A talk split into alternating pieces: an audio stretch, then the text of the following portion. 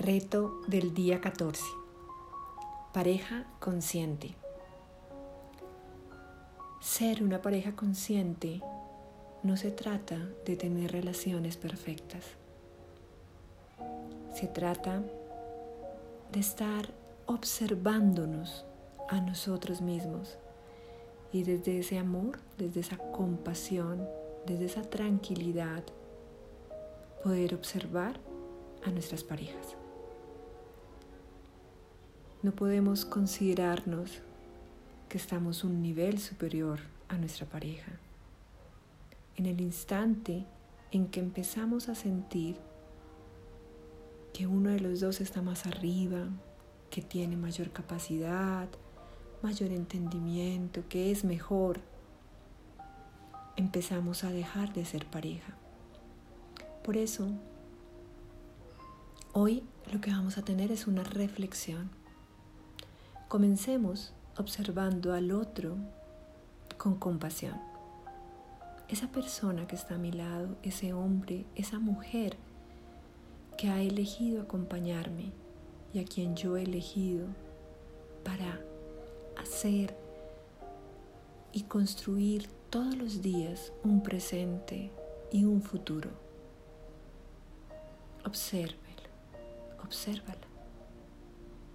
No sientas que estás en un nivel distinto.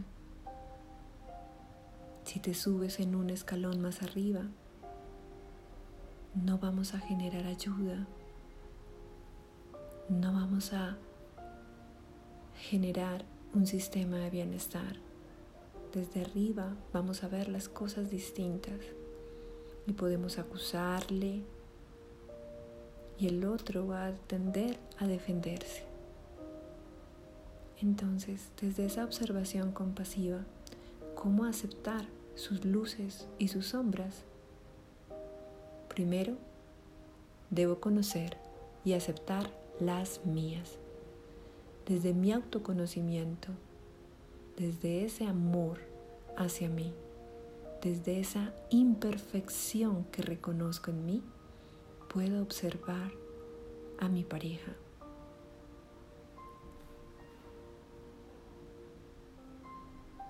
Los comportamientos o las actitudes de mi pareja definitivamente no son negociables para mí. Ya los validé, ya los expresé. Yo tengo la responsabilidad de expresar abiertamente cómo me siento frente a las actuaciones de mi pareja. Puedo expresar si me siento incómodo, si me siento triste, si me molesta, reconociendo que esa actitud de mi pareja tiene que ver con sus miedos, con sus motivaciones y que cuando hace algo yo me puedo sentir afectado o afectada y el otro puede desconocer en la medida en que me está afectando.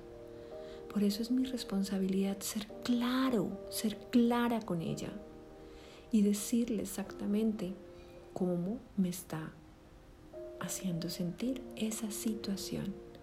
No por generarle una responsabilidad al otro, sino por la responsabilidad que yo tengo de manifestar mis emociones y mis sentimientos.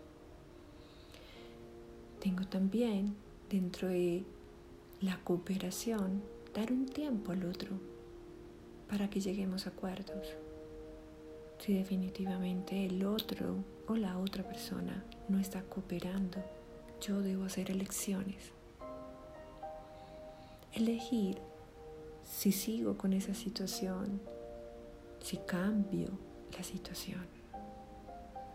Recordemos que antes de pensar en cambiar relaciones, la primera opción es pensar, cambiar la forma de relacionarnos.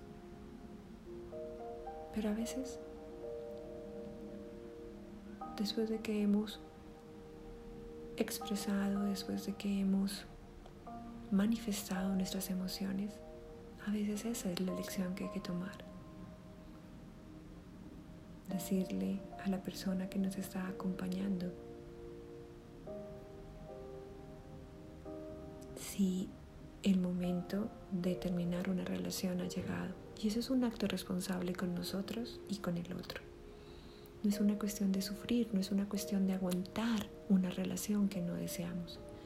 Pero tampoco se trata de tener un mínimo nivel de cooperación, un mínimo nivel de tolerancia. Muchas veces estamos agotados con el otro, pero no le hemos expresado al otro lo que estamos sintiendo. Entonces es una conversación imaginaria, pero es una sensación real y nos vamos alejando del otro sencillamente porque no tenemos la valentía de expresar lo que nosotros estamos sintiendo. Vulnerarnos ante el otro, decir que tenemos miedo, que no nos gusta, que nos sentimos incómodos, que nos sentimos acobardados, que nos sentimos intimidados, que nos están quitando la libertad, que estamos entregando la libertad, que perdimos la motivación. ¿Por qué? ¿Por qué no decirle al otro y ver si hay una oportunidad, pero a tiempo?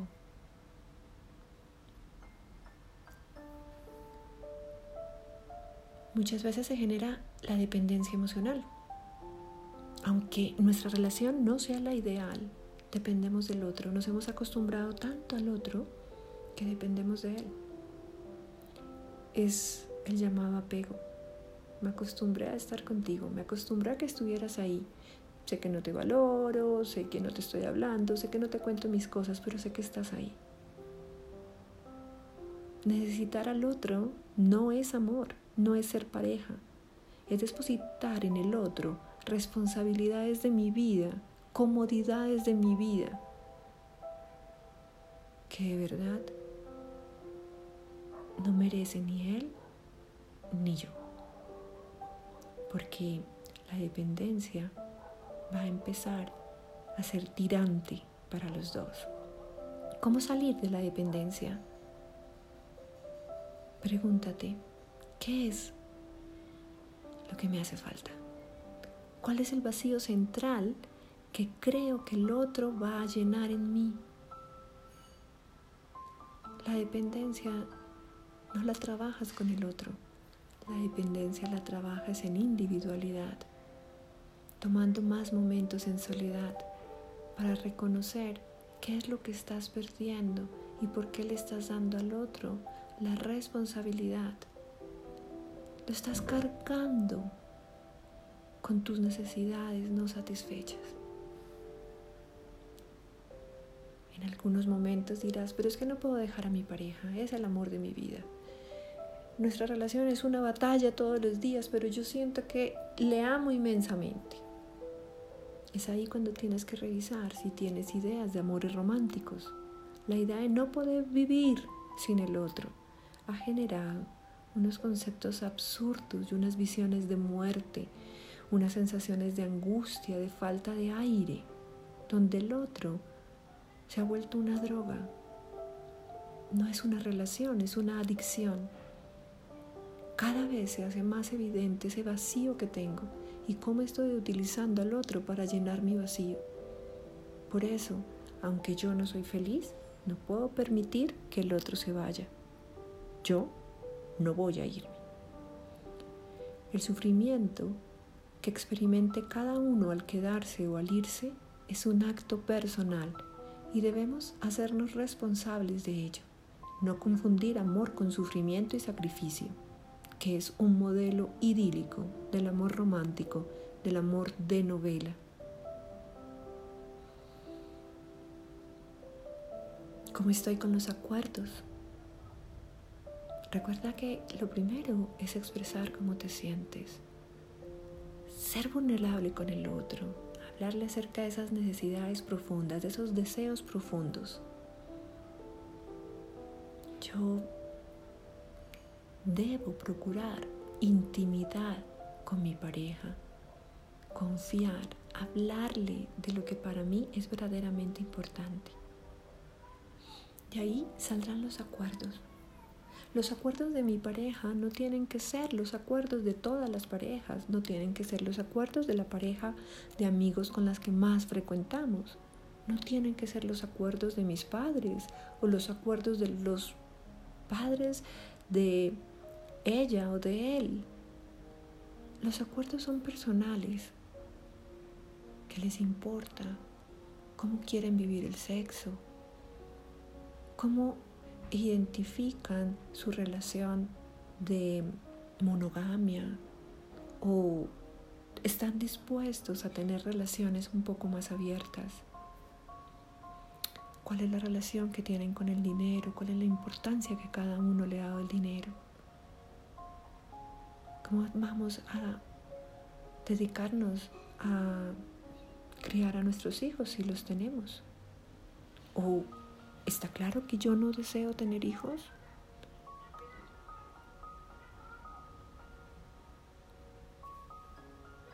Hablar para poder generar más conciencia de lo que es cada uno y cómo los dos pueden sumar. Y si finalmente la decisión es que la pareja no va más, los divorcios, las separaciones, las rupturas no deben considerarse como un fracaso, como una pérdida. A veces las relaciones de noviazgo largas nos hacen sentir que si terminamos esa relación, entonces hemos fracasado, que perdimos el tiempo. Esas son ideas de la sociedad. Cada vez se necesita más valor para elegir quedarse o marcharse. Separarse de una persona requiere mucho valor. Las parejas que ya han probado este esquema de separación en matrimonios que se han divorciado o en relaciones largas a las que le han dedicado mucha energía o en relaciones cortas que han sido muy intensas, cada vez pueden ver esas relaciones como un proceso de aprendizaje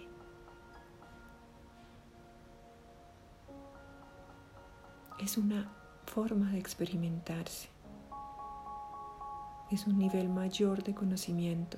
La pareja es ese gran maestro que nos permite aprender sobre nosotros mismos. Hoy tienes una invitación muy grande a hacer una revisión de la relación, de cómo eres tú en la pareja. Tipo de pareja eres? Haz tu propia evaluación. ¿Qué es lo que quieres? ¿Qué es lo que deseas? ¿Qué te ha faltado decirle a tu pareja? ¿Cuáles son esos deseos profundos?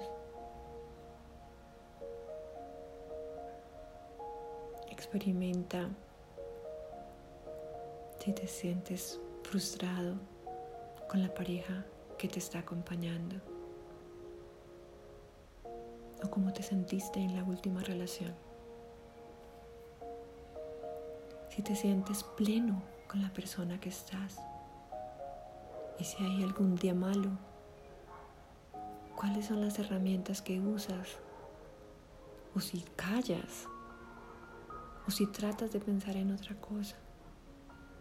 Recuerda que el acto consciente no es estar 24/7 con parejas felices, con parejas perfectas, sino estar 24/7 en disposición para observar, aceptando al otro de manera compasiva y amorosa y poniéndonos siempre a la disposición para trabajar juntos, para cooperar.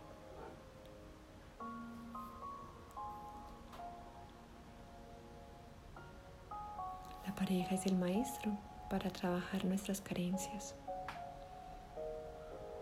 Por eso con esta maestría iremos poco a poco revisando las heridas que cada uno trae desde la niñez, esas heridas que nuestra pareja nos hace ver y sentir con mayor intensidad.